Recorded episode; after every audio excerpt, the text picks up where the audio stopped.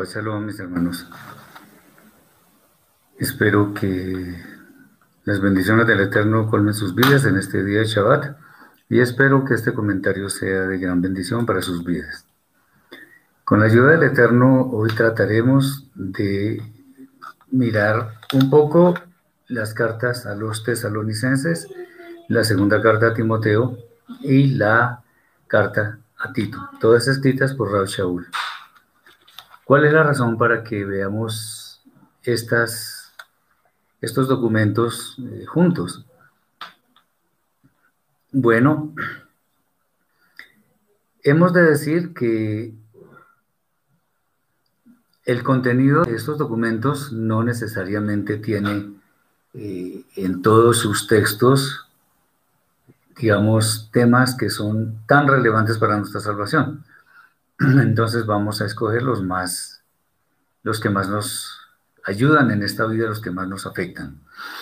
Hemos de decir también que todas las cartas de Rab Shaul nos ilustran valiosas enseñanzas que nunca pierden vigencia, independientemente de las comunidades a las cuales estas iban dirigidas. Sin duda hoy tienen un valor mayúsculo para nosotros, en especial porque la maldad llega cada vez más al colmo y las exhortaciones que encontramos nos ayudan a no desviarnos de nuestra fe. Nunca, nunca sobra repetir una y otra vez lo extraordinario eh, que, que, es este legado que nos dejó este gran maestro que es el Rab Shaul, el apóstol Pablo, que lo dejó a tantas comunidades en sus viajes.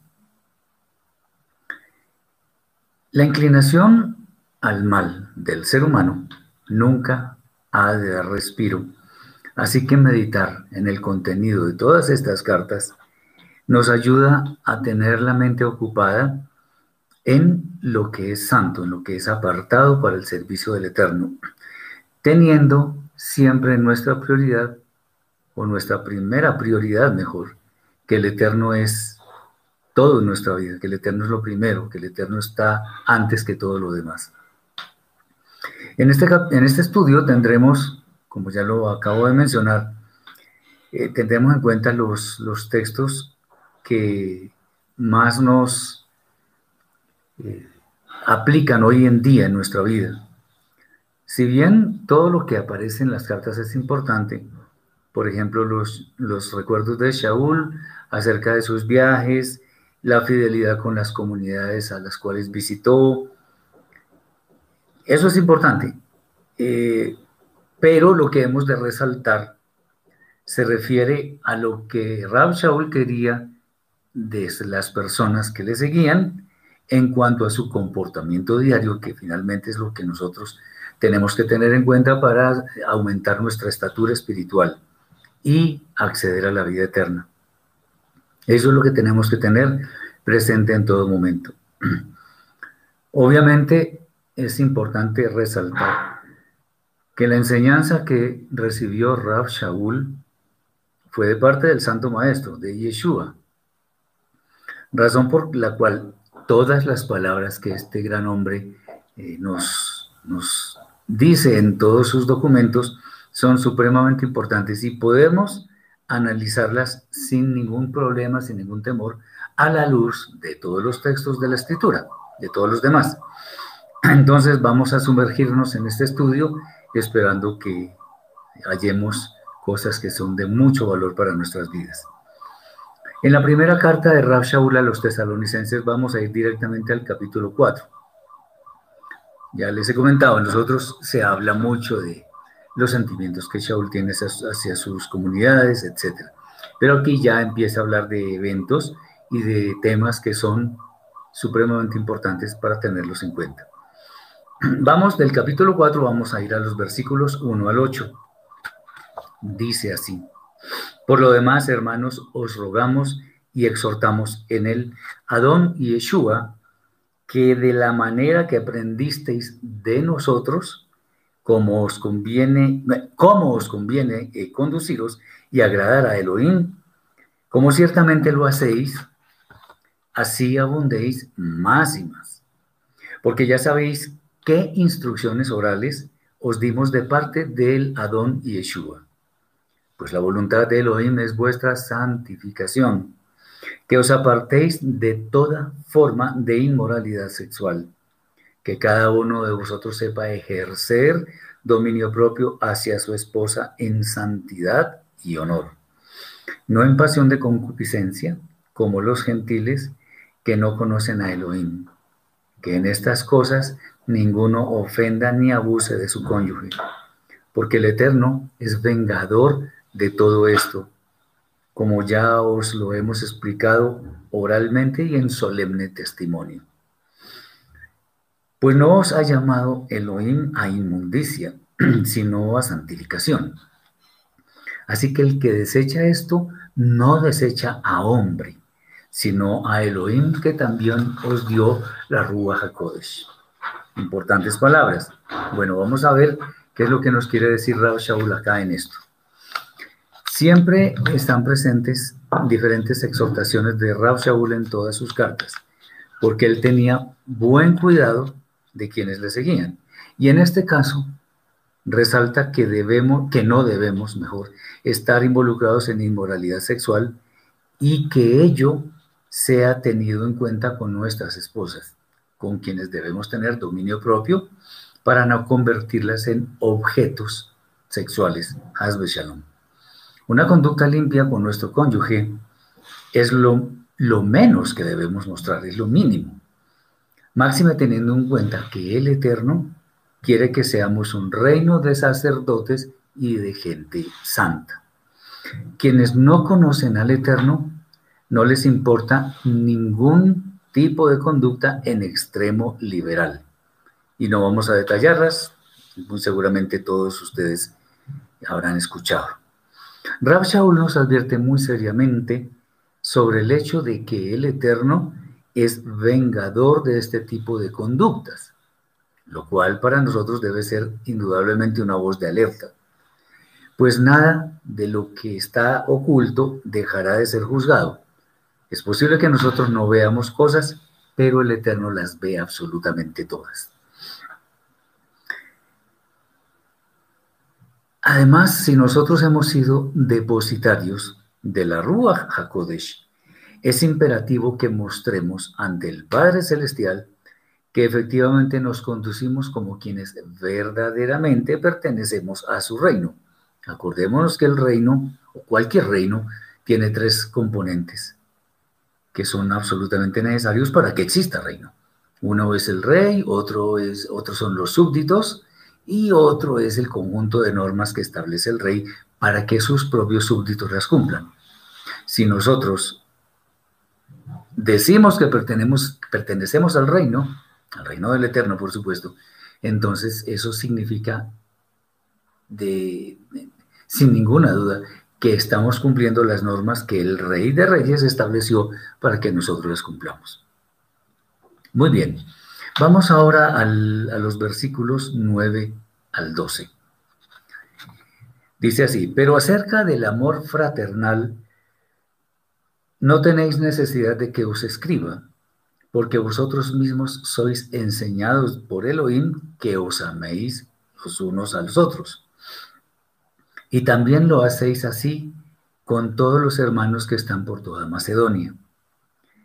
Pero os rogamos, hermanos, que abundéis en esto más y más, y que procuréis vivir en shalom, en paz, y ocuparos de vuestros negocios, y trabajar con vuestras manos de la manera eh, que según os ordenamos, a fin de que andéis honradamente para con los de afuera y no tengáis necesidad de nada.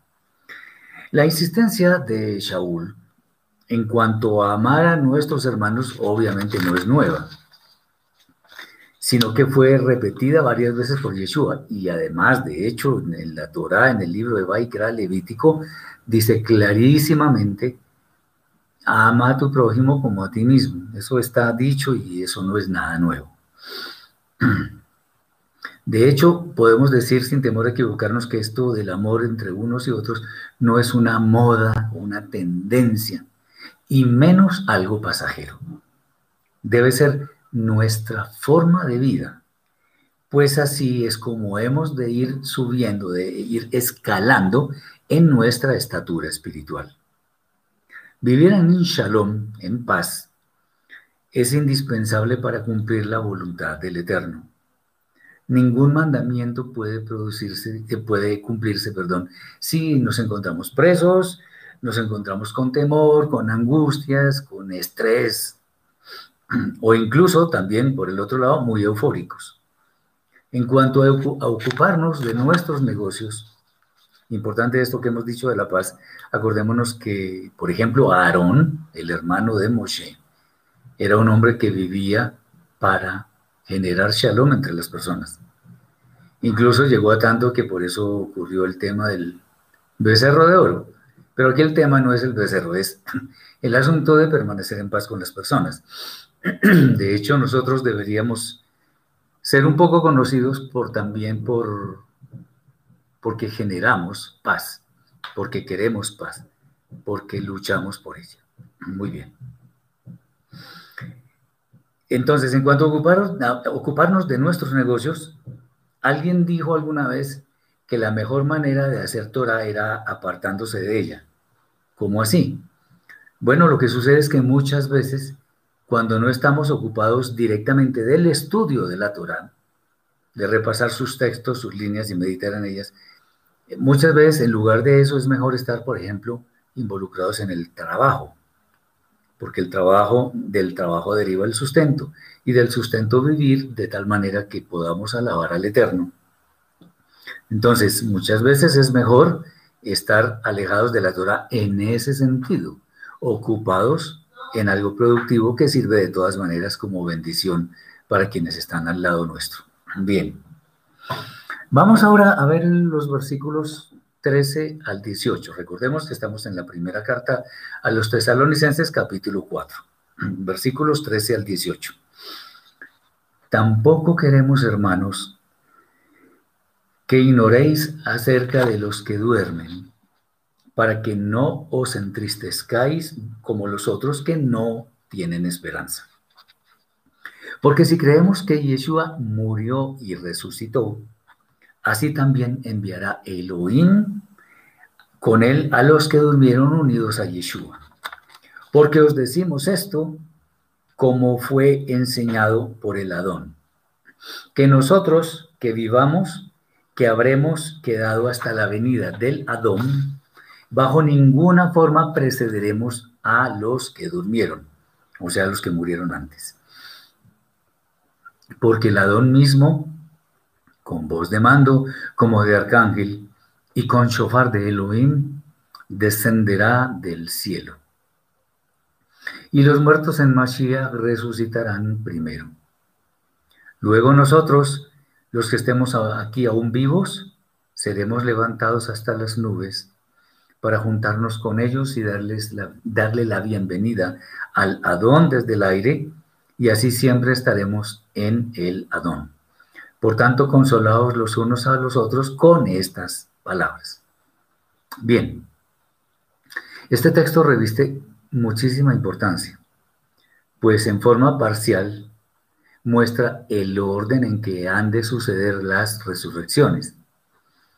Cuando suceda la llegada del Mashiach, que por cierto es las primicias de la resurrección, o sea, la primera persona que ha resucitado y hasta ahora de hecho la única, eh, esta, llegada del Mashiach será anunciada con el shofar de Elohim.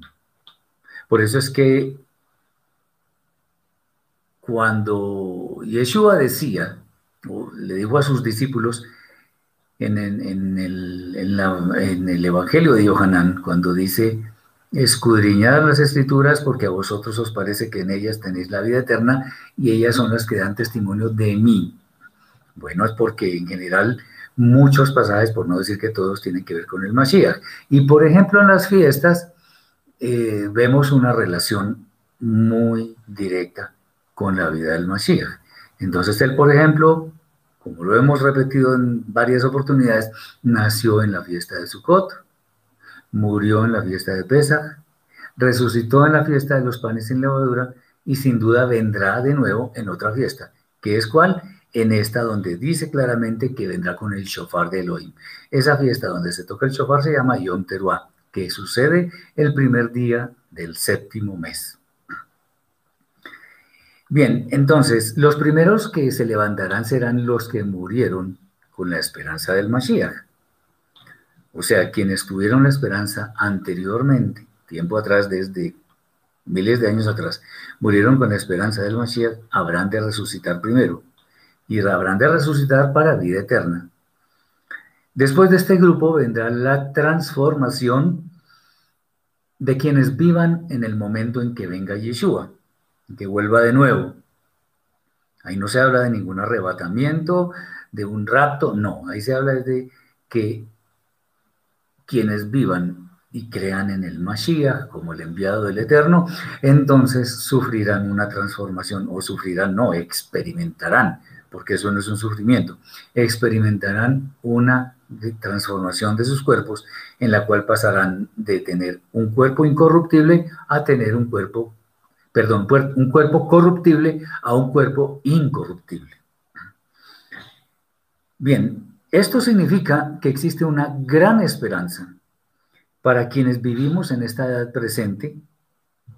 Obviamente si creemos en el Eterno por medio de Yeshua, creemos en su obra expiatoria y estamos aferrados a la Torah interpretada correctamente por el Santo Maestro. Entonces, nuestros cuerpos serán transformados, y, como, lo, como lo dice Rab Shaul, y de acuerdo también con lo que está escrito acá, recibiremos a Yeshua el Mashiach en el aire. ¿Cómo será esto? No lo sabemos, pero si el Eterno lo dice por medio de sus profetas y de los discípulos de Yeshua, pues es porque así va a ser. Bien, esto es básicamente lo importante en el capítulo 4 de la primera carta a los tesalonicenses. Ahora vamos a ver el capítulo 5. Vamos a ver los versículos 1 al 11. Dice así, pero acerca de los tiempos y de las ocasiones no tenéis necesidad de que os escriba. Porque vosotros sabéis perfectamente que el día del Adón está viniendo como ladrón en la noche. Cuando digan paz y seguridad, entonces viene sobre ellos destrucción repentina, como los dolores de parto de la embarazada, y no escaparán. Mas vosotros, hermanos, no estáis en tinieblas, para que aquel día no os sorprenda como ladrón, porque vosotros sois hijos de luz e hijos del día. No somos de la noche ni de las tinieblas. Por tanto, contrario a, a los demás que se la pasan durmiendo, velemos y seamos sobrios. Para los que duermen, de noche duermen, y los que se emborrachan, de noche se emborrachan. Mas nosotros que somos del día, seamos sobrios, habiéndonos vestido con la coraza de fe obediente y de amor, y la esperanza de salvación como yelmo porque no plantó Elohim para ira, sino para alcanzar salvación por medio del Adón Yeshua el Mashiach, quien murió por nosotros para que ya sea que estemos vivos o muramos, vivamos juntamente con Él. Por lo cual animaos unos a otros y edificaos unos a otros tal como hacéis. Bien. Rab Shaul de acuerdo con otros discípulos del Santo Maestro, nos recuerda que la segunda venida de Mashiach, de Yeshua, será como ladrón en la noche, o sea, intempestiva, sorpresiva. Bueno, sorpresiva en cierta forma, ya vamos a ver por qué. O sea, el Eterno no hace nada por sorpresa. El Eterno no nos dice, o mejor, no deja de decirnos que nos va aplicar un castigo por hacer las cosas mal. No, Él nos lo, nos lo dice previamente y además con suficiente antelación.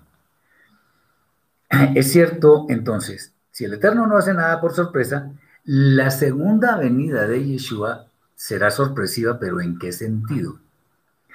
De que se avisó con muchísimo tiempo de anticipación, pero no sabemos en qué momento ocurrirá.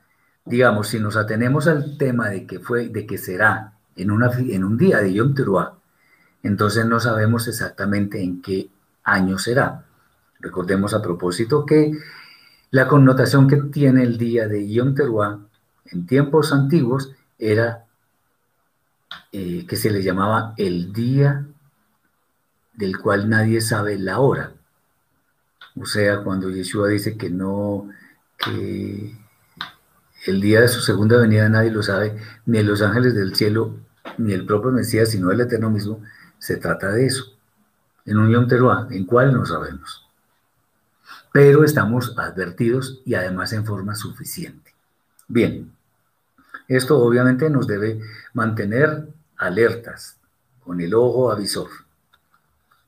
Una señal de la proximidad de la segunda venida de Yeshua es que va a haber, o se va a hablar mejor, va a haber, no se va a hablar mucho de paz y de seguridad. Esto en realidad es, a ver, cómo lo decimos, como un disfraz que prepara para esa segunda venida. Tengamos cuidado porque no estamos hablando de que eso es ya el fin o cosas de ese estilo. Además, eh, en realidad cuando se dice paz y seguridad, en realidad lo que ha de venir enseguida es la guerra. Sobre quienes propongan todo esto, vendrá destrucción. Pues, atención, no están haciendo la paz por motivos correctos. Como decimos popularmente, algo se traen entre manos.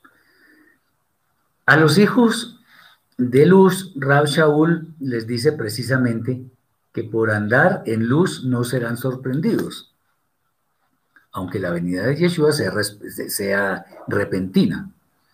Al vivir en luz nada podrá ser sorpresivo, porque claramente la preparación previa a estos eventos debió ser la mejor, porque ya estábamos advertidos. Entonces, esto no debería ser motivo de preocupación, sino de alegría. Ahora que impera tanto la maldad en el mundo, lo mejor que puede suceder es que venga Yeshua y ponga orden al mundo. Bien, vamos ahora a mirar los versículos 12 al 15. Estamos en el capítulo 5 de la primera carta a los tesalonicenses. 12 al 15. Os rogamos, hermanos, que sepáis respetar a los que trabajan entre vosotros y os presiden en el Adón y os amonestan. Y que los tengáis en mucha estima y amor por causa de su obra. Vivid en shalom los unos con los otros. También os rogamos, hermanos, amonestar a los que viven ofendiendo a otros, que alentéis a los de poco ánimo, que apoyéis a los débiles que seáis pacientes para con todos. Mirad que ninguno pague a otro mal con mal. Antes seguid siempre lo bueno unos para con otros y para con todos. Carla nos dice, ¿en qué mes del año se celebra el toque del shofar? Se celebra el séptimo mes, el primer día. Es un día de Rosh Hodesh, o sea, un día de luna nueva, comienzo de mes, el primer día del séptimo mes.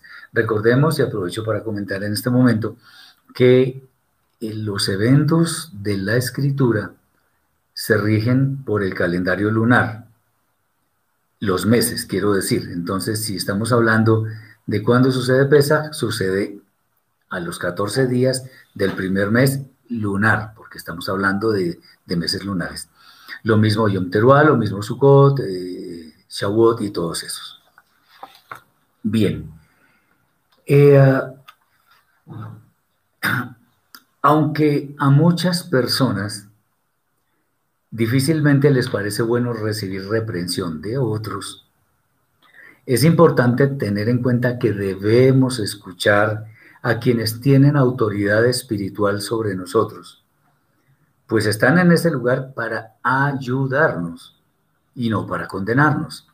O sea, si, si alguien nos reprende, es por nuestro bien para que no hagamos las cosas en la forma incorrecta.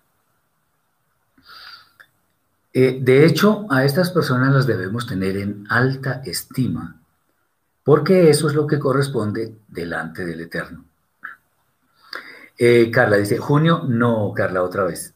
Nosotros, las fiestas son meses lunares, no solares.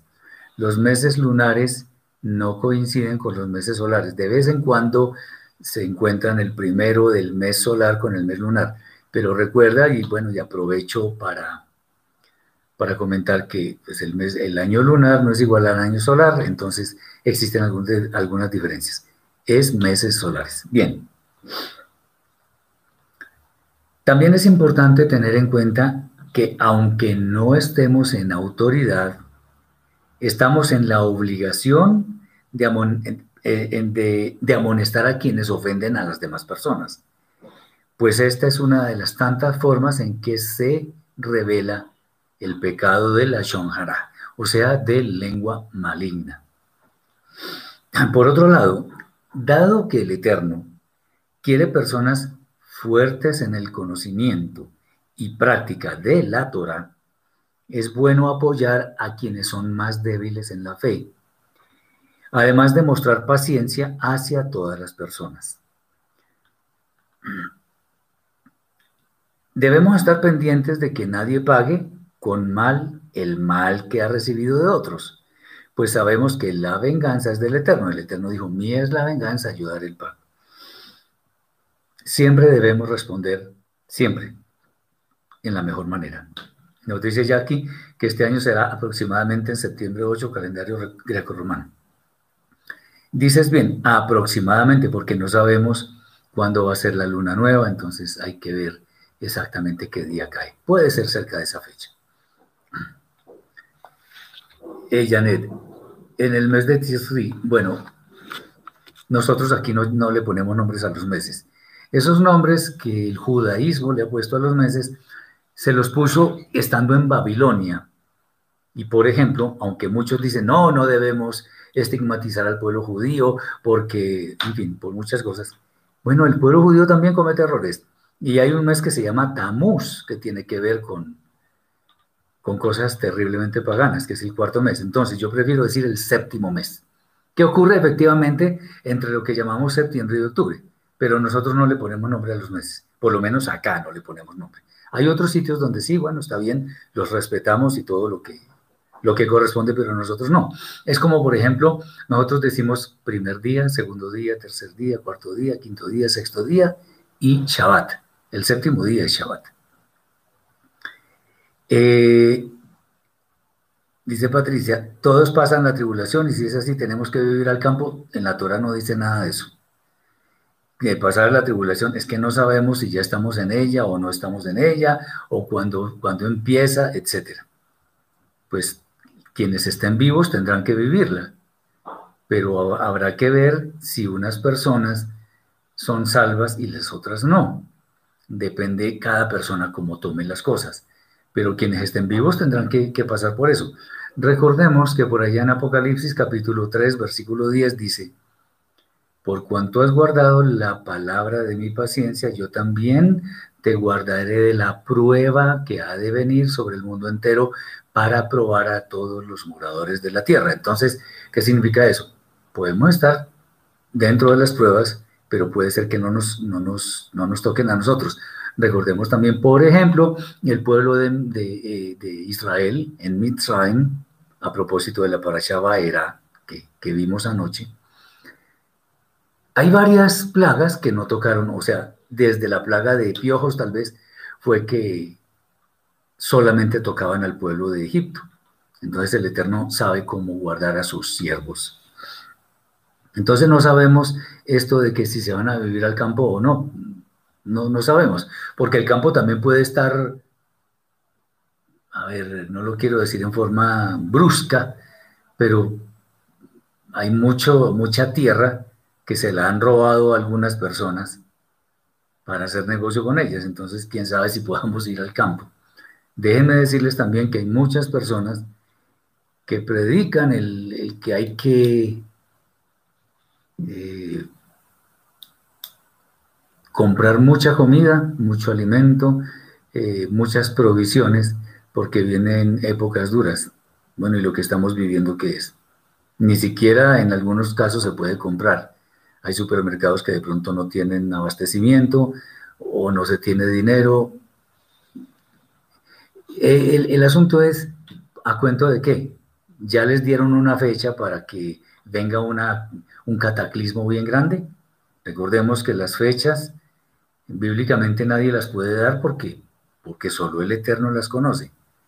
Hay personas que han puesto, a ver, ah, perdón, han decretado el fin del mundo, lo han decretado como cinco veces y pues nosotros seguimos vivos, tranquilos y no ha pasado nada.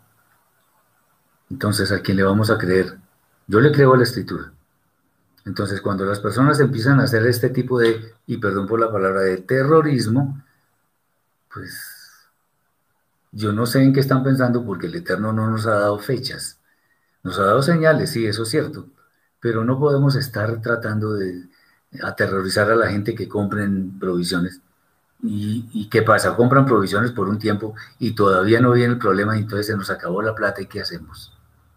Entonces tengamos mucho cuidado con esto, tengamos mucho cuidado de seguir teorías que no pueden ser demostradas. Solo digo eso.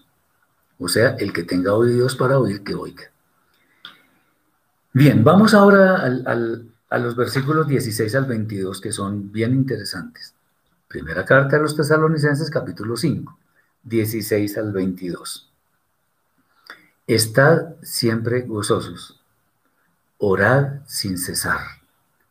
Dad gracias en todo, porque esta es la voluntad de Elohim para con vosotros en Mashiach Yeshua. No apaguéis el espíritu no menospreciéis las profecías. Examinadlo todo, retened lo bueno. Absteneos de toda forma de mal. Bueno, aquí este, este conjunto de recomendaciones las podemos ver de alguna forma eh, como un pequeño esquema para que podamos entender qué significa cada cosa. Lo primero es estar siempre gozosos. Bueno, gozosos es la única forma en la cual realmente vamos a poder hacer la voluntad del Eterno en la forma que Él quiere. Con tristeza, con miedo o privados de la libertad, es imposible cumplir la voluntad del Eterno como Él quiere, en sus propios términos. Bien, orar en todo tiempo. No significa que todos los días, a toda hora, estemos orando. Y... No, no se trata de eso. Más bien lo que se está animando acá es a orar cada vez que tengamos el espacio para hacerlo, pues tal actitud muestra una fuerte dependencia en el Eterno, que es al único al que le debemos orar, a nadie más, ni a los ángeles, ni a Yeshua, ni a nadie, solamente al Eterno. Eh, otra cosa, ser agradecidos. Uy, esto sí que le cuesta trabajo a muchas personas. Esta es una actitud que debe ser sincera y no simplemente la debemos mostrar por conveniencia. Entonces, que yo llamo por, por cumplir, no, no, no, por cumplir no, si no, si no siento que debo dar gracias, mejor no lo haga porque es hipócrita. Entonces, hagámoslo cuando realmente lo sintamos. Cuando somos agradecidos, nosotros dejamos las puertas abiertas que nos puedan servir eh, después para algo que suceda a nuestro favor. Aunque, ojo, en últimas nosotros no debemos dar gracias para posteriormente recibir algo como recompensa, sino eh, debemos agradecer porque lo sentimos. Si nosotros le decimos a alguien muchas gracias por lo que sea, por tal y tal cosa, que de verdad sea, sea sincero, no por cumplir, Acordémonos que el Eterno nos está viendo y escudriña nuestra mente, nuestro corazón y todo lo que nosotros tenemos. No apagar el espíritu. Esto se refiere a estar siempre en la disposición de actuar según la Torah nos lo demanda. Es siempre tener la actitud de ser diligentes en lo que es hacer la voluntad del cielo. No menospreciar las profecías. Esto requiere muchísimo, muchísimo cuidado. Pues hay muchos inescrupulosos que se hacen pasar por profetas y de hecho mucha gente les cree.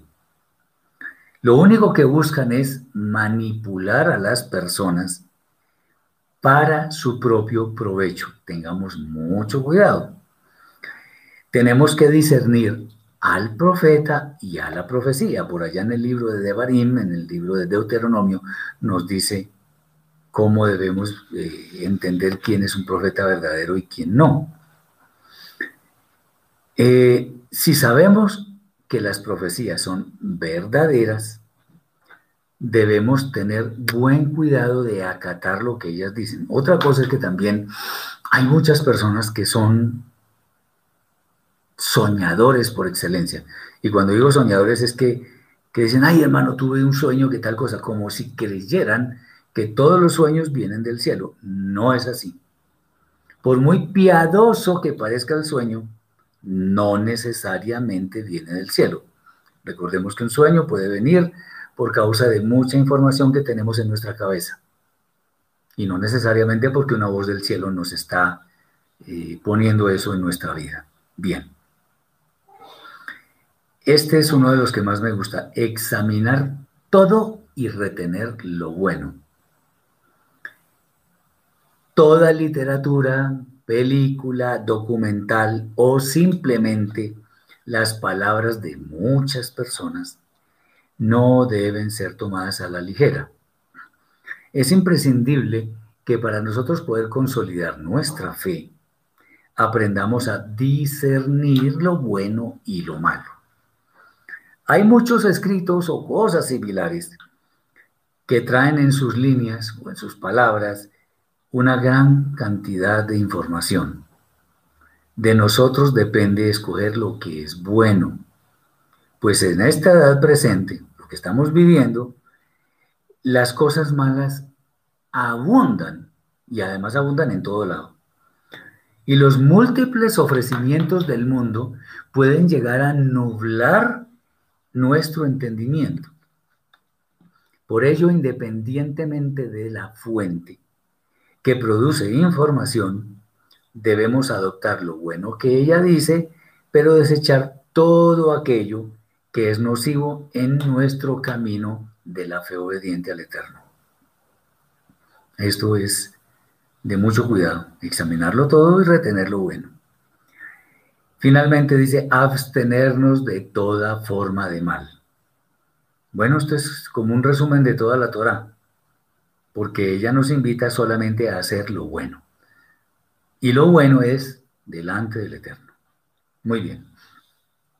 Estos son los textos, digamos, más relevantes para nosotros en la primera carta a los tesalonicenses. Vamos a seguir ahora con la segunda carta de Raúl Shaul a los tesalonicenses. Y vamos directamente al capítulo 2, versículos 1 al 14. Dice así. Pero con respecto a la venida de nuestro Adón Yeshua el Mashiach y nuestra reunión con él, os rogamos, hermanos, que no os dejéis confundir fácilmente de vuestro modo de pensar, ni os perturbéis ni por espíritu, ni por palabra, ni por carta como si fuese nuestra. Ojo con eso. En el, sentido, en el sentido de que el día del Adón ya llegó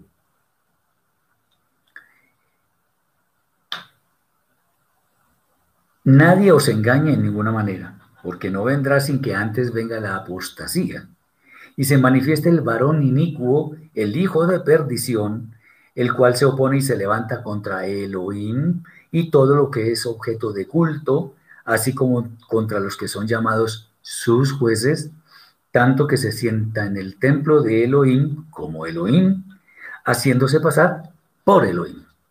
¿No os acordáis que cuando yo estaba todavía con vosotros, os hablaba de estas cosas? Y ahora vosotros sabéis lo que lo detiene, a fin de que se manifieste en su fecha calculada. Porque ya está en acción el, misterio, el misterio en contra de la ley divina. Solo que hay quien al presente lo detiene hasta que él a su vez se ha quitado de en medio. Y entonces será público se hará público aquel inicuo a quien Yeshua matará con el espíritu de su boca y destruirá con el resplandor de su venida. Su manifestación pública es por obra del Satán, con gran poder y señales y prodigios mentirosos, y con todo engaño de iniquidad para los que se pierden, como retribución por no haber recibido la verdad con amor para ser salvos. Por eso Elohim permite que una mentalidad engañosa les alcance, para que crean la mentira, a fin de que sean traídos a juicio todos los que no creyeron a la verdad, sino que se complacieron en la injusticia. Pero nosotros debemos dar gracias siempre a Elohim por vosotros, hermanos amados por el Adón, pues Elohim os escogió como primicias de salvación, mediante la santificación del Espíritu y la fe obediente en la verdad, a lo cual os llamó mediante nuestro mensaje de redención, para alcanzar la gloria de nuestro Adón Yeshua el Mashiach. Vamos a responder una pregunta, nos dice Carla. Tengo entendido que los profetas llegaron hasta Yeshua y que el espíritu de profecía el Eterno lo pone en quien Él quiere en su momento. Entonces no han, entonces todavía hay profetas. Si estás diciendo que el, el Eterno pone espíritu de profecía en personas, pues esa persona es un profeta. Lo que pasa es que no necesariamente el espíritu de profecía es permanente en alguien, pero profetas existen. Lo que pasa es que es un poco molesto que algunas personas se autodenominen profetas. Uno no debe estar publicando eh, una condición que uno tiene, especialmente si está en eminencia. ¿Para qué? Un profeta se conoce y hay que discernirlo. Si el Eterno le dio don de profecía a una persona, eso se va a conocer, sin lugar a dudas. Una persona que tenga la Ruach Kodesh va a poder discernir si el profeta es auténtico o no.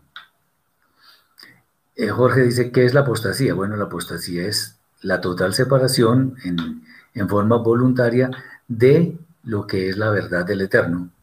Entonces, por ejemplo, una persona que ha conocido a Yeshua y después lo saca de su vida, es un apóstata. Es una persona que está viviendo apostasía. Una persona que declara que la Torah está abolida es un apóstata, porque la Torah está vigente. Eso es como decir que el Eterno caducó Hasbe Shalom. Entonces la apostasía es toda forma de rebelión, toda forma de acciones, pensamientos, de todo tipo de, de cosas que van en contra de la Torah del Eterno que está proclamada, que ha sido proclamada mejor por Yeshua y todos sus demás santos profetas. Bien. Revelación a una persona, por supuesto que hay revelación a una persona. A un maestro le puede venir revelación del Eterno. A un grupo de personas, claro que le puede venir.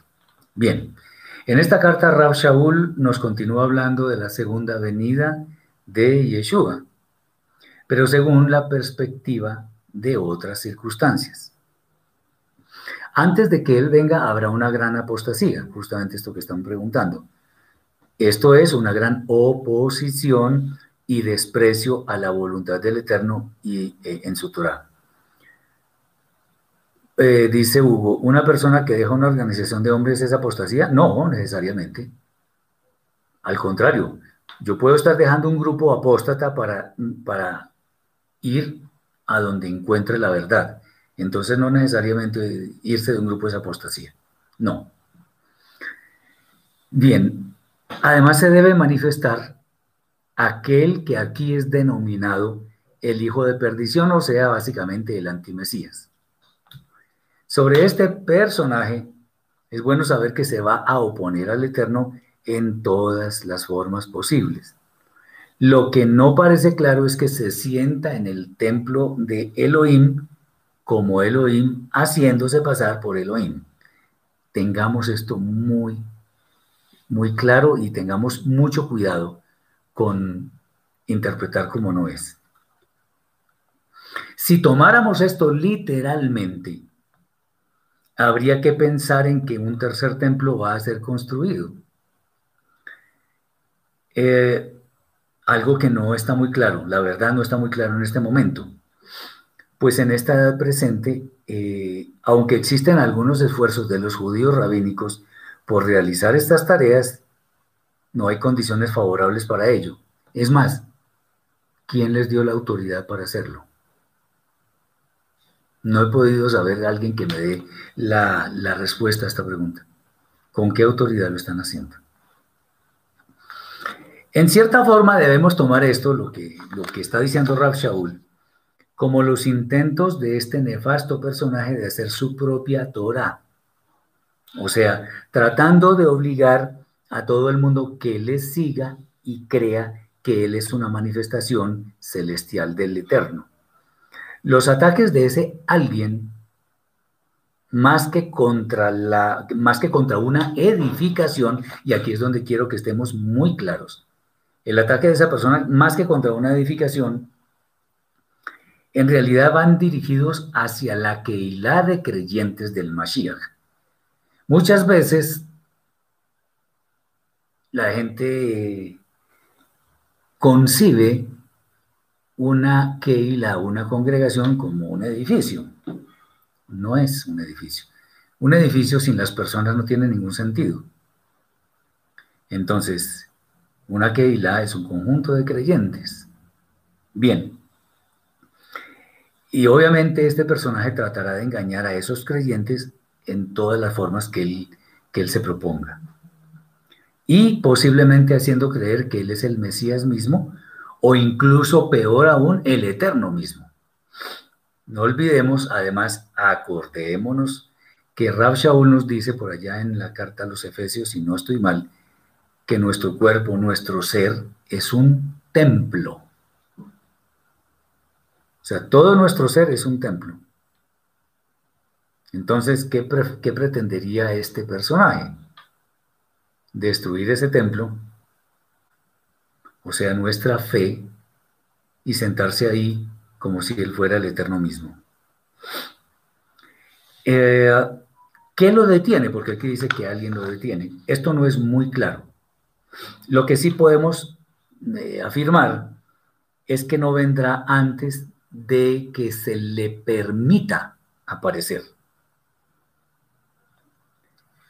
Y esto, eh, en consecuencia, nos permite afirmar también es que el panorama actual de descomposición social y espiritual es un terreno propicio para que ese hombre de maldad aparezca, aunque llegará un, momento en el cual ese, ese personaje será quitado definitivamente.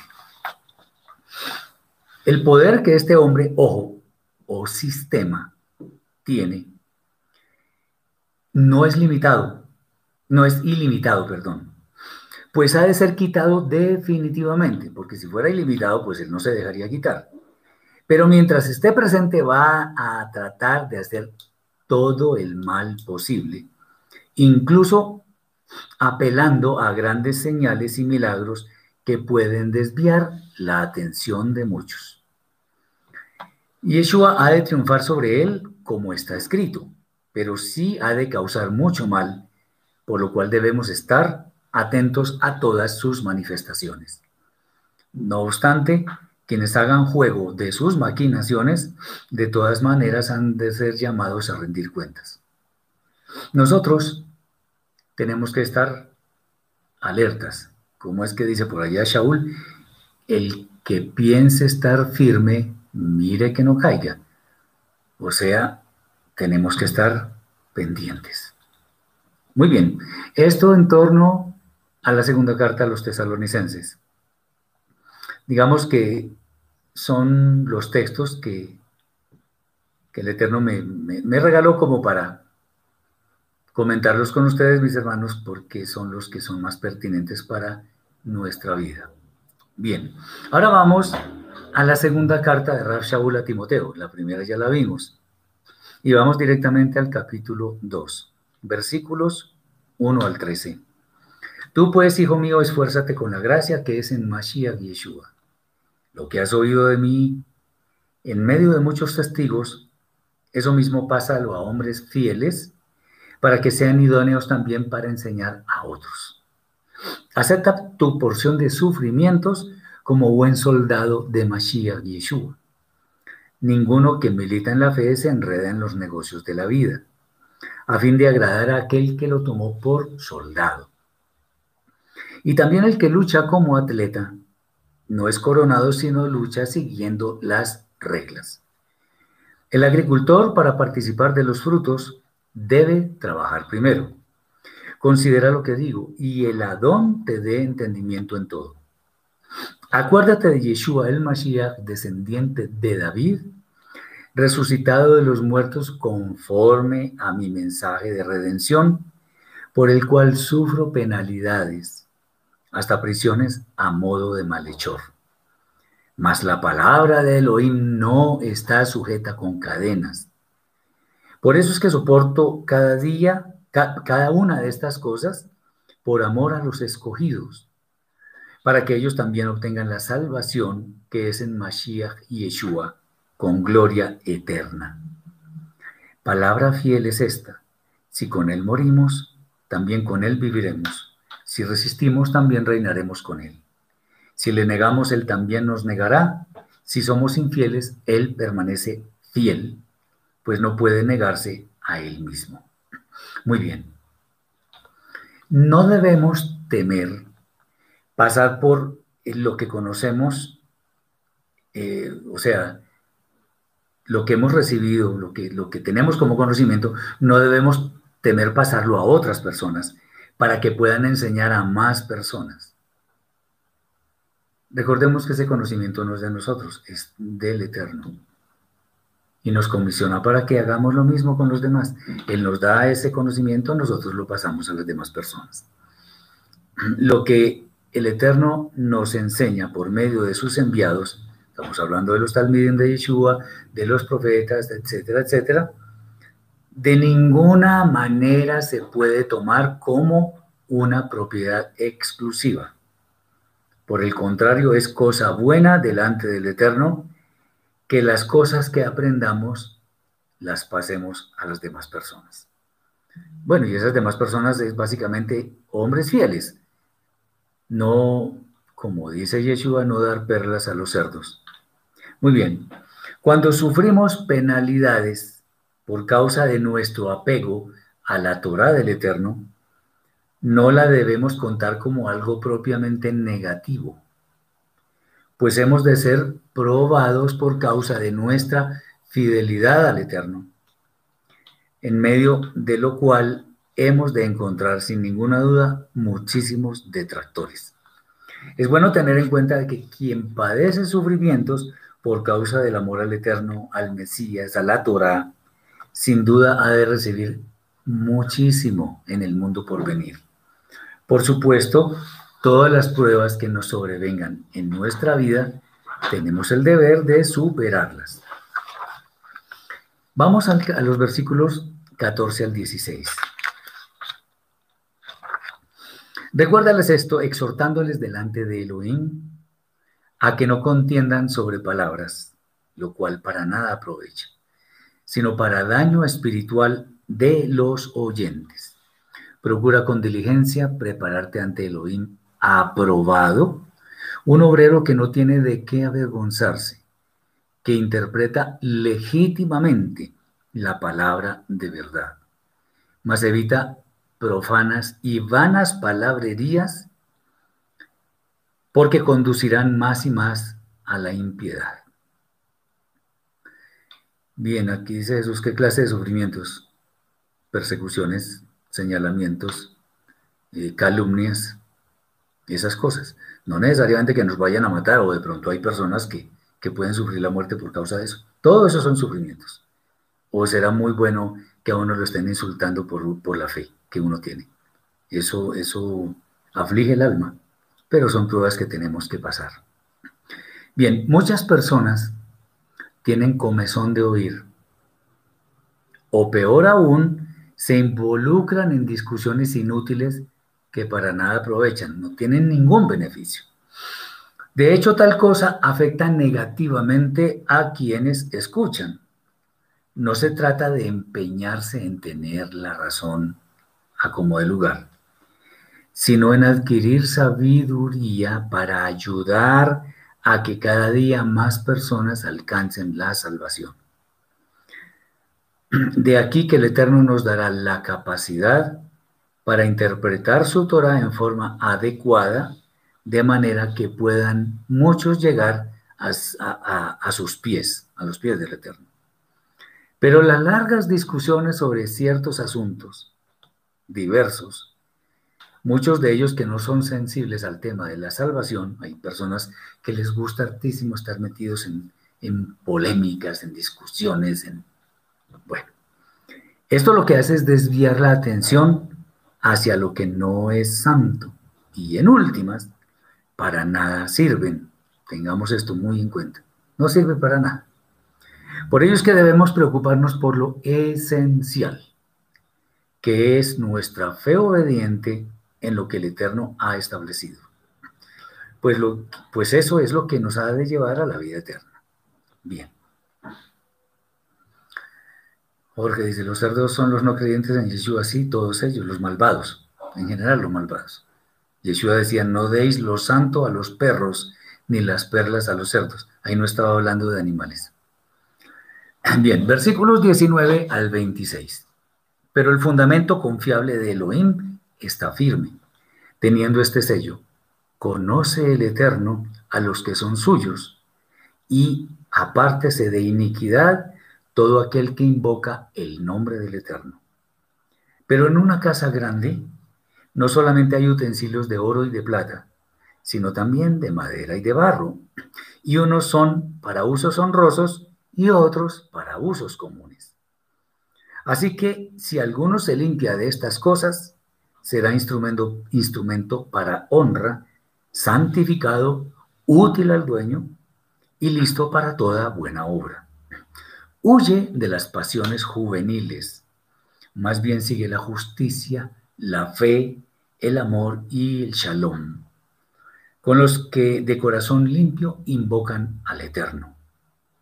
Pero desecha los sofismas necios e insensatos, sabiendo que engendran contiendas. Pues el siervo del Eterno no debe ser pleiteador, sino amable para con todos, apto para enseñar, paciente, que con mansedumbre corrija a los que se oponen, por si quizá Elohim les conceda que se arrepientan para conocer, para conocer la verdad cabal y volviendo en sí, escapen del lazo del diablo en que están cautivos a voluntad de él. Atención, otra vez volvemos a hablar de esto y esto es importante entenderlo. Invocar el nombre del Eterno no significa mencionarlo, pronunciarlo. Máxima teniendo en cuenta que hoy en día no conocemos su correcta pronunciación. Antes de que me pregunten por qué, entonces voy a decir por qué. Anteriormente, los, en el pueblo judío, ahí sí directamente el pueblo judío, las personas se aprendían la Torah prácticamente de memoria. Antes no existían signos vocálicos en las letras, sino la gente se aprendía todo de memoria, pero llegó un momento en que unos judíos muy piadosos llamados los masoretas entendieron que la pronunciación correcta de las palabras se podía perder. Entonces idearon una serie de símbolos que puestos en, ciertas, en ciertos lugares de las letras hebreas se convertían en vocales. Pero hicieron una excepción con el nombre del Eterno, y es que al nombre santo le cambiaron las vocales de tal manera que su pronunciación no es la que aparenta estar en los libros de la escritura.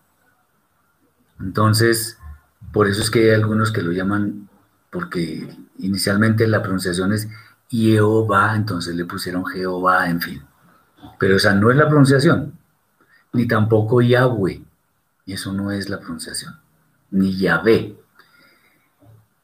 Eh, después de eso, bueno, vinieron, después de eso no, mejor, el profeta Sefanía, capítulo 3, versículo 9, Sofonías, nos dice que habrá un tiempo en el futuro en el cual el Eterno nos dará, nos dará labios puros para que podamos pronunciar su nombre. Pregunta, ¿hoy en día tenemos labios puros? Las profecías se cumplen. Como dicen algunos, ¿se cumplen sí o sí? Claro que se cumplen. ¿Tenemos labios puros? No, entonces todavía no es el momento de pronunciar correctamente el nombre del Eterno. Bien. Entonces, invocar el nombre del Eterno se refiere básicamente, palabras más, palabras menos, en hacer su voluntad. Eh, y dirigiendo nuestras plegarias únicamente a Él. Nuestra reverencia y adoración corresponden única y exclusivamente al Eterno, bendito sea. Cuando nos dedicamos a hacer la voluntad del Padre, es, es claro que debemos apartarnos de la iniquidad a la cual nos incita nuestra propia mala inclinación. Para ello es, eh, por ello, perdón, es que al caminar en santidad, la persona se convierte en un instrumento para el Eterno quien nos enseña grandes cosas por medio de esa santidad que poseen sus instrumentos. Para las personas más jóvenes es muy fácil caer en conductas populares. Esto es las que el mundo ofrece. Por eso es que Rab Shaul aconseja que en lugar de acceder a lo fácil y malo, nos dediquemos a hacer todo lo que es justicia, amor y shalom con quienes siguen al Eterno. Un verdadero servidor del Padre no se involucra en discusiones inútiles, sino en temas que son importantes para que la fe se consolide en el alma. Además es paciente para corregir a quienes tienen un sentir contrario a nuestra fe. Y esto buscando que llegue el momento en el cual se arrepientan y conozcan la verdad de manera que no sean condenados.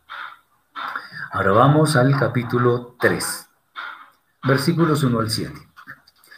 También debes saber esto, que en los postreros días vendrán tiempos peligrosos, porque surgirá una, una generación de hombres amadores de sí mismos, adictos a la plata, vanagloriosos, soberbios, blasfemos, desobedientes, a los padres ingratos, impíos, sin afecto natural, implacables, calumniadores, intemperantes, crueles enemigos de lo bueno, traidores, impetuosos, jactanciosos, amadores de los deleites más que de Elohim, que tendrán apariencia de piedad, pero negarán su poder. De los tales, apártate, porque de estos son los que se meten en las casas y llevan alquiladas a las mujercillas cargadas de pecados, arrastradas por fuegos de pasiones, que siempre están aprendiendo y nunca pueden llegar al conocimiento cabal de la verdad. Bien, sobre esto podríamos decir que pareciera que Rab Shaul estuviera viviendo en este momento, hoy en día.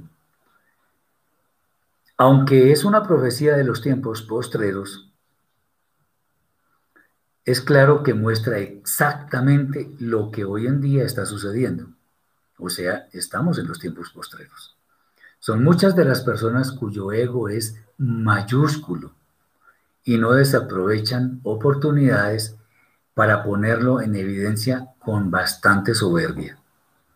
También existen quienes son blasfemos, despreciando en forma evidente todo lo que el Eterno dice en su santa Torah. Quienes desobedecen a los padres son muy numerosos, pues el respeto y el honor que se debe a los padres ha sido debilitado en gran manera por causa de la sociedad que está enferma, que solo escucha lo popular y lo pasajero. La crueldad expresada en términos de injusticia y maldad es algo que cada día gana más adeptos pues les pareciera que nunca van a ser llamados a juicio. La inmediatez de lo que se puede obtener para muchos, lamentablemente pesa más que la salvación del alma. Lo peor es que muchos de estos malvados muestran apariencia de piedad. De todos estos debemos apartarnos. Esto no admite ninguna interpretación, pues es claro y contundente. Lo popular simplemente no es bueno. Alguien decía, y esto fue un, niño, que el papá estaba buscando explicar el significado de la palabra inmundo. Y entonces el niño le dijo, pues papá, muy fácil. Inmundo es lo que está en el mundo. Inmundo, está en el mundo. Lo que es popular, todas esas cosas. Qué interesante. Ah, como lo popular no es bueno, debemos extremar precauciones en nuestras vidas. Debemos evitar a toda, a toda costa que la maldad irrumpa en nuestra vida de santidad. Sobre esto es bueno decir, ojo con esto, es bueno decir que entre mayor santidad tengamos, lo cual implica subir peldaños en nuestra espiritualidad, nuestra caída, nuestra caída, si se produce, es mucho más dolorosa y con peores consecuencias. Entre más se sube, pues la caída que puede ocasionarse es más grande. Hay personas que como el faraón en tiempos de Moshe, tienen su conciencia cauterizada y no admiten razones sobre el camino de santidad. Por ello debemos apartarnos de estas personas lo más pronto posible. Versículos 12 al 17. Y también todos los que quieren vivir piadosamente en Mashiach y Yeshua padecerán persecución. Mas los malos hombres y los engañadores irán de mal en peor, engañando y siendo engañados. Tú, por el contrario, persiste en lo que has aprendido y te persuadiste, sabiendo de quiénes aprendiste, y que desde la niñez memorizaste las sagradas escrituras, las cuales te pueden hacer sabio en la salvación que hay en Mashiach, mediante la fe obediente. Toda la escritura es inspirada por Elohim y útil para enseñar, para rebatir el error, para corregir, para instruir en justicia, a fin de que el hombre de Elohim sea perfecto, enteramente equipado para toda buena obra. La maldad imperante en este mundo siempre ha de perseguir a veces enconadamente, a quienes profesamos la fe del Eterno, pues nosotros a lo malo lo llamamos malo y a lo bueno lo llamamos bueno, desde la perspectiva de la Torá, está claro. Aunque ya hemos dicho que debemos apartarnos de los tales, habrá quienes persistan en callarnos.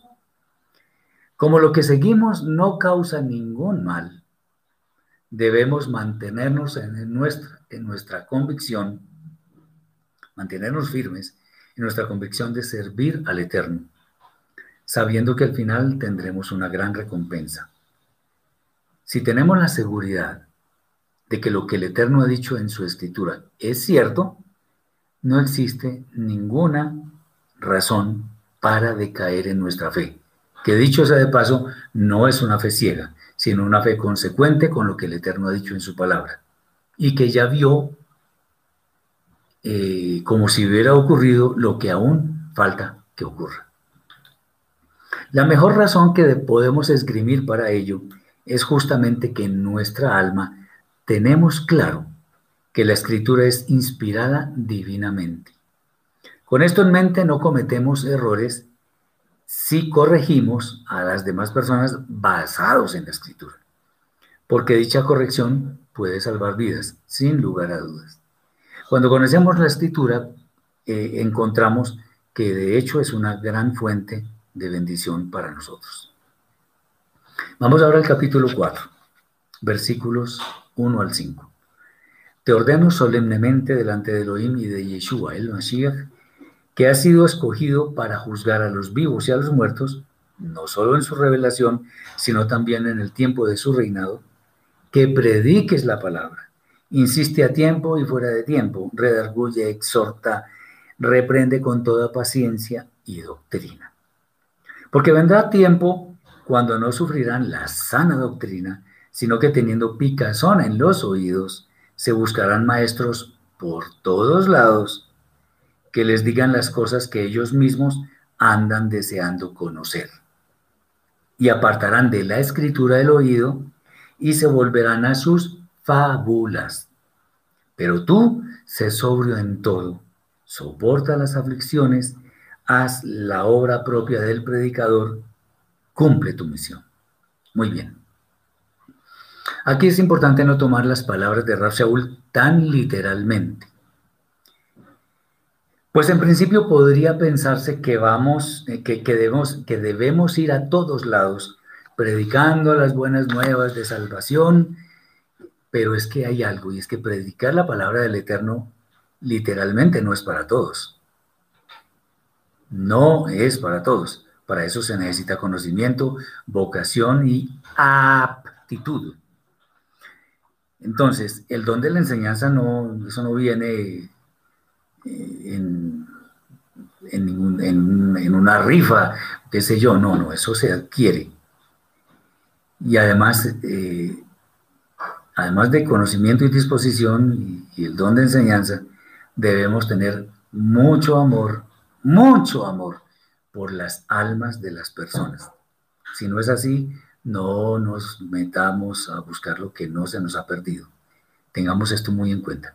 Predicar no se trata de buscar escenarios llenos de gente para mostrarse. Eso no es.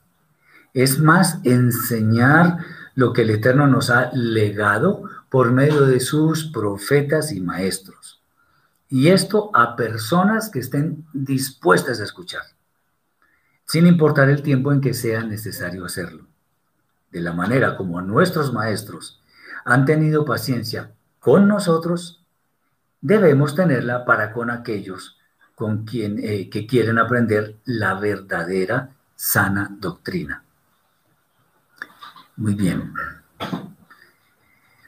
Jesús dice tiempo y fuera de tiempo, ¿qué significa nuestra vida misma? Sí, pero otra vez, esto no es para todos, porque ir a, decir lo que nos parece y esto no es, hay que entrenarnos, hay que, hay que estudiar, hay que meditar. Esto no es simplemente que yo ya conozco dos versículos bíblicos y ya salgo a predicar a las calles, no, así no es. Y a quienes el Eterno ha dado estos dones, entonces deben tener cuidado de enseñar en todo el tiempo que sea necesario. Bien, en todo tiempo y más ahora ha existido una fuerte oleada de maestros que enseñan diferentes cosas, muchas veces apartándose de la fe. No obstante, Muchos les siguen, pues tales personas hablan de temas variados que los demás quieren escuchar. Dado que la escritura eh, insiste siempre en las mismas cosas, aunque habla de muchos temas, puede llegar a ser algo impopular. En realidad es impopular, lo que de ninguna manera le quita el privilegio de poseer la verdad. Dice Jorge, los llamados cristianos podrían considerarse dentro de ese grupo del que habla Yeshua, a quienes no hay que darle las perlas de su enseñanza. No le voy a responder tajantemente, pero la pregunta es, ¿enseñan ellos la verdad? Meditemos. En nuestro caso, no debemos desmayar en lograr nuestro objetivo de ayudar a los demás en torno al conocimiento de las buenas nuevas de salvación nuestro amor por el Eterno y su palabra bien lo amerita. Y ahora vamos a ver la, la carta de Rab Shaul a Tito. Y vamos con el capítulo 1, versículos 5 al 16. Por esta causa te dejé en Creta, para que pusieras en orden lo que falta y establecieras líderes en cada ciudad, como yo te mandé, al que fuera irreprensible y casado con una sola mujer y que tenga hijos creyentes que no estén acusados de disolución ni de rebeldía. Porque es necesario que el líder espiritual sea irreprensible como administrador de Elohim. No altivo, no iracundo, no adicto a las bebidas alcohólicas, no pendenciero, pendenciero, no codicioso de ganancias deshonestas, sino hospedador, amante de lo bueno, sobrio, justo, apartado del pecado, dueño de sí, retenedor de la palabra fiel tal como ha sido enseñada, para que también pueda exhortar eh, con sana enseñanza y refutar a los que se oponen. Porque aún hay muchos rebeldes, charlatanes y engañadores, mayormente los que se han hecho judíos por circuncisión, a los cuales es preciso tapar la boca, que trastornan causas enteras enseñando la ganancia deshonesta, enseñando por ganancia deshonesta lo que está prohibido. Uno de ellos, su propio profeta, dijo, los cretenses, siempre mentirosos, malas bestias, glotones, ociosos. Este testimonio es verdadero. Por tanto, repréndelos duramente para que sean sanos en la fe, no atendiendo a fábulas judaicas, ni a mandamientos expresados en ordenanzas de hombres que se apartan de la Torah. Todas las cosas son limpias para los limpios, mas para los corruptos e infieles nada les es puro por el contrario, hasta su mente y su conciencia fueron corrompidas. Profesan conocer a Elohim, pero con los hechos lo niegan, siendo inhumanos y rebeldes reprobados en cuanto a toda buena obra. Janet nos dice, más que predicar, más que predicar es vivir la Torah en su totalidad lo mejor que se pueda. Sí, mi hermana. ¿Por qué? como dice el adagio popular, que es muy cierto, que se predica con el ejemplo. Obvio, hay que enseñar también, pero lo que está diciendo la hermana es absolutamente cierto. Bien, atención con esto. Hay muchas personas que les gusta ser líderes de comunidades. Les gusta estar en eminencia que los vean, que los aplaudan y todo esto. No es que ser líder sea malo, pero en fin. Eh, Norberto dice, ese fue el problema de los fariseos en la época de Yeshua que creían que solo ellos podían interpretar la Torah así, mi hermano. Completamente de acuerdo. Y llegó Yeshua y les movió el piso totalmente. Bien.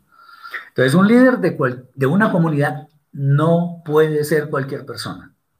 Debe ser, debe ser una persona idónea que cumpla al menos con lo siguiente, y la lista es larga y la vamos a leer.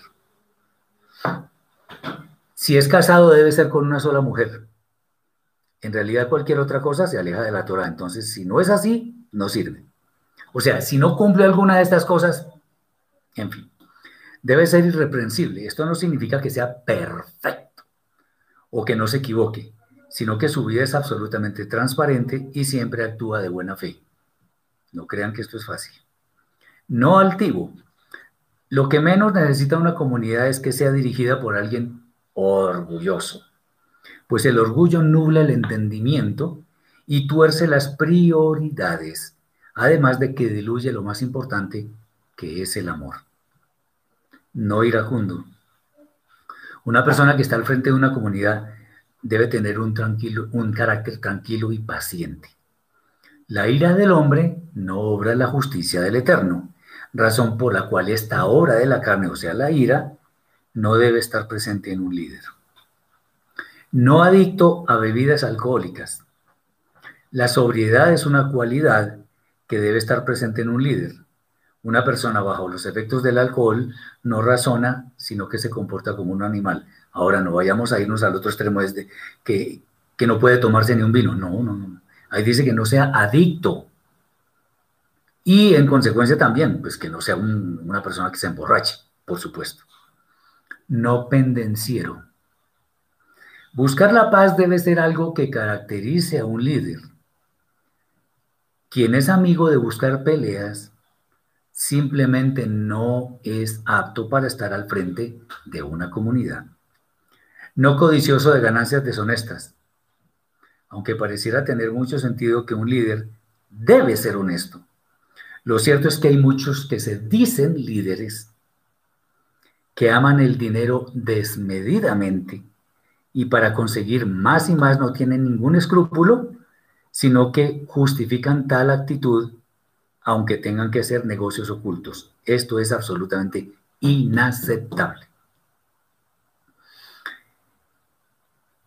Hospedador. En la medida de las posibilidades, el líder debe ser considerado con quienes lo visitan, dando albergue a quienes no pueden optar por una vivienda digna durante un tiempo. Pues tampoco significa que es que a todos los traiga a vivir a la casa. Bien. Amante de lo bueno, sobrio, justo. Es claro que una persona que está en eminencia en el pueblo del Eterno siempre debe tener en mente lo, hacer lo que es bueno y tener gusto por ello. El hecho de que Shaul haga esta advertencia es porque sin duda hay quienes quieren hacer exactamente lo contrario. Mala cosa. Apartado del pecado. Es lo menos que se le debe pedir a una persona que está al frente de una comunidad, pues debe ser luz para los demás con su ejemplo, como le estaba diciendo a la hermana Janet. Lo contrario es absolutamente inadmisible. Dueño de sí, un líder debe tener dominio propio, pues su carácter debe impactar a quienes le siguen. Si el líder no se domina, no es apto para tener la condición de líder, pues puede ceder ante muchas cosas que realmente son inapropiadas. Retenedor de la palabra fiel tal como ha sido enseñada. Nunca un líder de una comunidad debe hacer sus propias interpretaciones de la escritura, sino que su enseñanza debe estar enfocada en lo que está establecido en la Torá, en las palabras de Yeshua, en sus talmidim y en los profetas. Así de simple. Todo esto es necesario para quienes quieran enseñar, eh, pues la sana enseñanza no viene de interpretaciones acomodadas a algún interés, sino de lo que es verdadero. De esta forma es que podrá ser capacitado para enfrentar a los detractores de la escritura. Un líder, dice Janet, un líder que pone una amistad en lugar de su matrimonio no debería estar frente a un grupo de enseñanza ni realizar actos de piedad. Totalmente de acuerdo, mi hermana. Primero la familia, primero la esposa, los hijos, después lo demás. Primero la familia que una comunidad, de hecho. Hay que poner las cosas en orden. Muy bien dicho. Todo esto es necesario para quien quiere enseñar, pues la sana enseñanza no viene de, interpretaciones acomodadas a algún interés particular, sino que debemos estar preparándonos.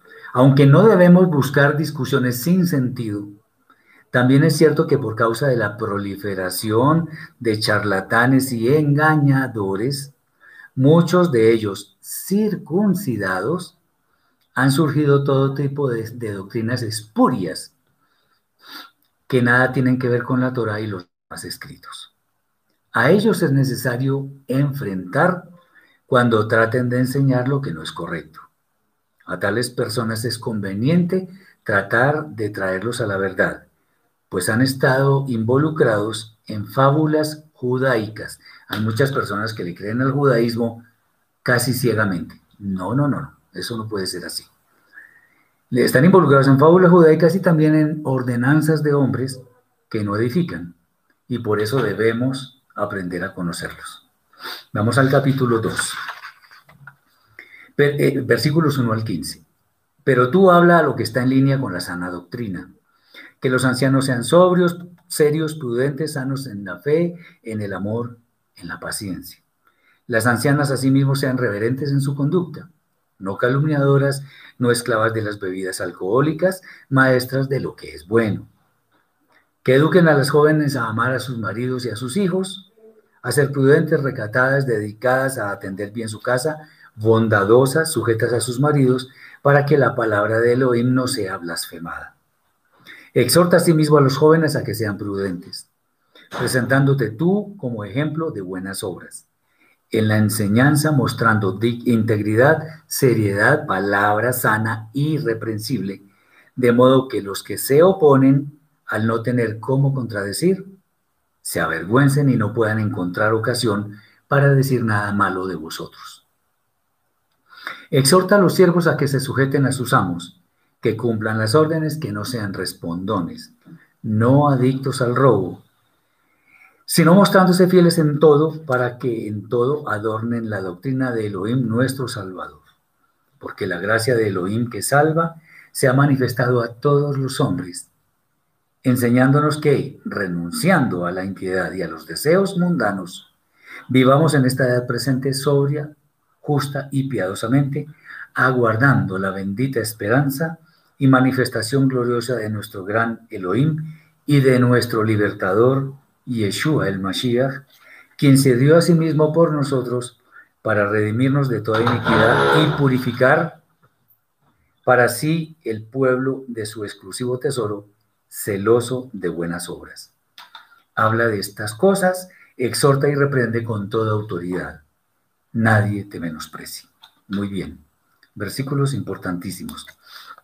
En muchos lugares encontramos la, eh, escuchamos la expresión sana doctrina. No obstante, para muchísimas personas sana doctrina es la que enseñan en su propia comunidad. O sea, cuando, cuando uno escucha que muchas personas, ¿usted dónde está? No, estoy yendo a una comunidad que tiene sana doctrina. Pero eso lo hacen sin detenerse a pensar que muy probablemente dicha sana doctrina contenga muchos errores. De hecho, existe una gran dificultad para definir lo que significa sana doctrina. Por ello, debemos poner en claro qué significa esta expresión.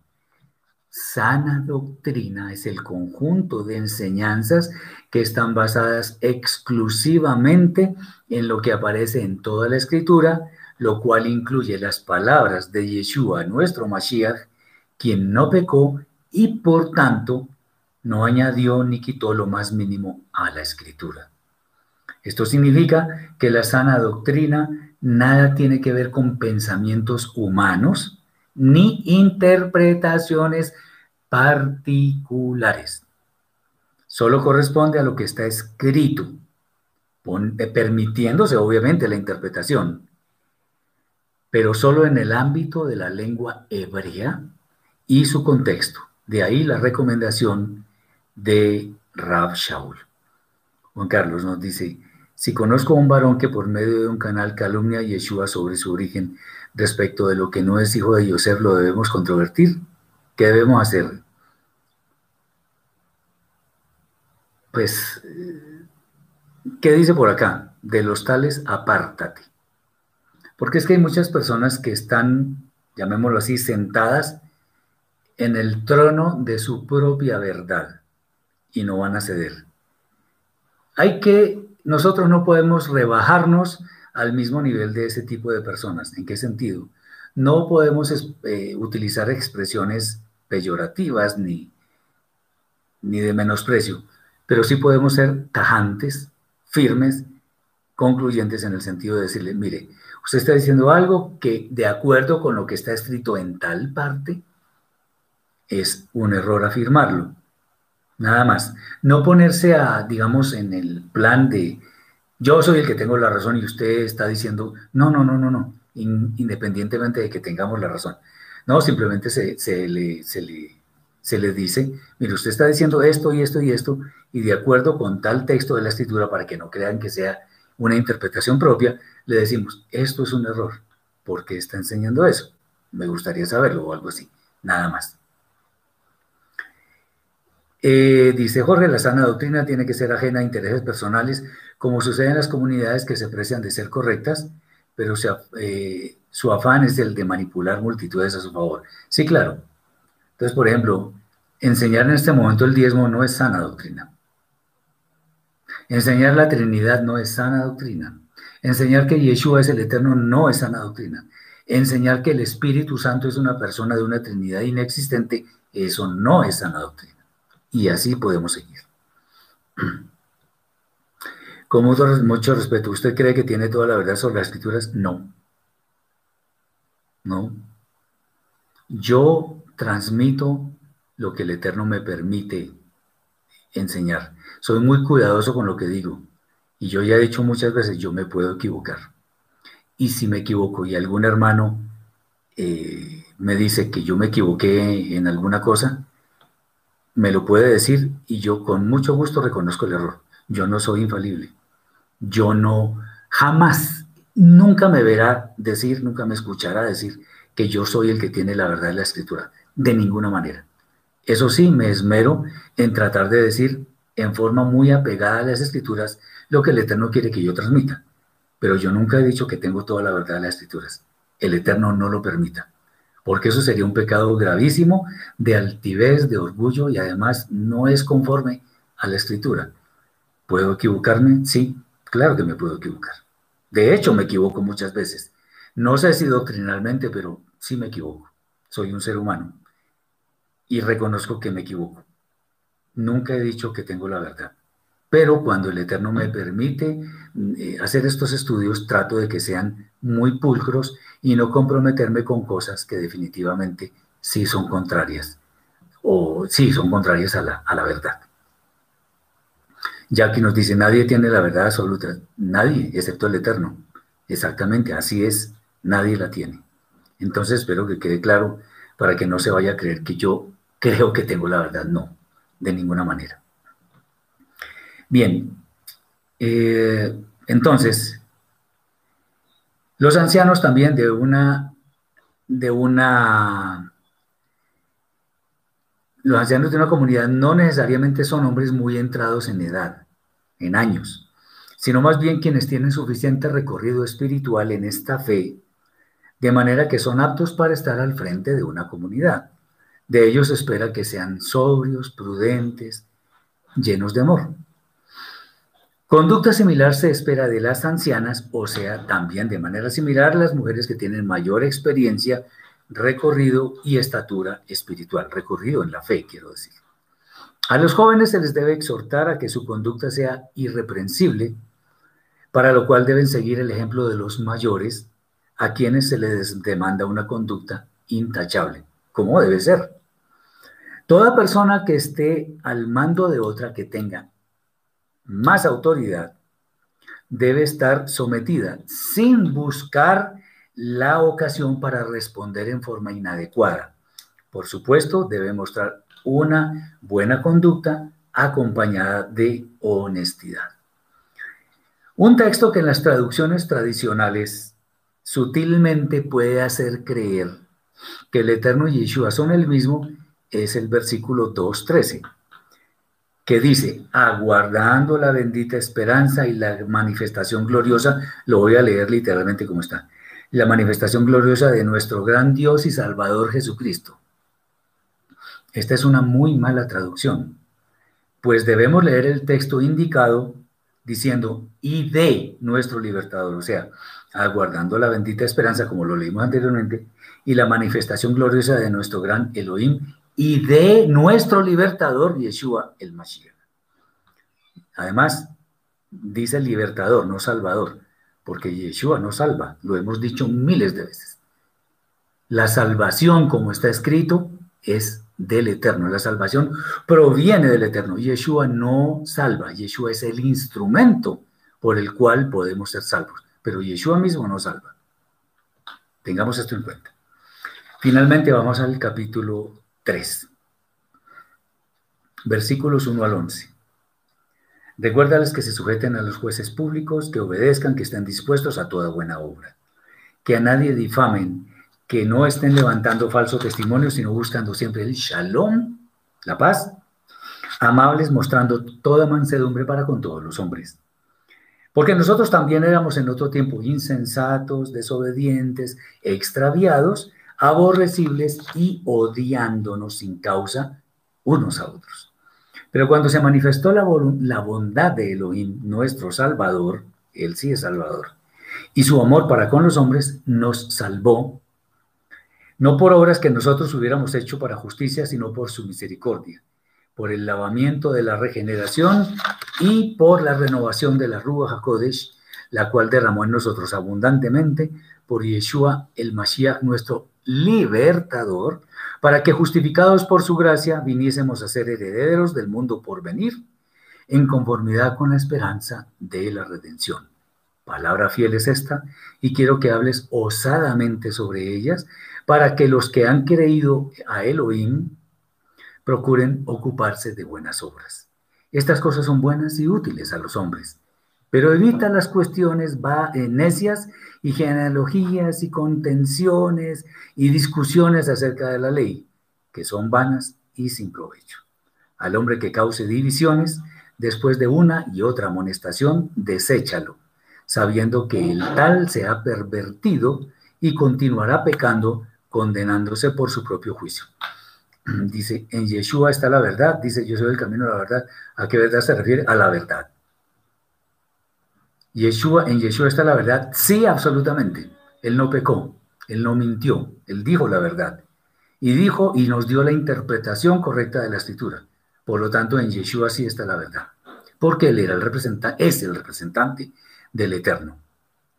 Mari dice, además que por la conducta de una persona uno puede ser luz u oscuridad a los demás. Por eso debemos buscar ser luz a los demás siguiendo la Torá bajo la interpretación de nuestro Santo Maestro. Amén, claro que sí, así es. Muy bien. Es bueno decir sobre estos versículos que las leyes de cada país fueron elaboradas para que los ciudadanos las obedezcan, pues persiguen el bienestar de la sociedad. Bueno, esto lo decimos en general. Es por ello que debemos sujetarnos a los jueces siempre y cuando actúen justamente y estar dispuestos a vivir haciendo buenas obras. Siempre nos conviene tener presente que nuestra salvación fue un acto de misericordia del Eterno, quien envió a Yeshua el Mashiach para que tuviéramos esperanza de alcanzar la eternidad. Por ello no debemos temer hablar sobre nuestra fe cuando nos sea demandado por parte de otras personas eh, y que otros nos escuchen y se mantengan en esta fe.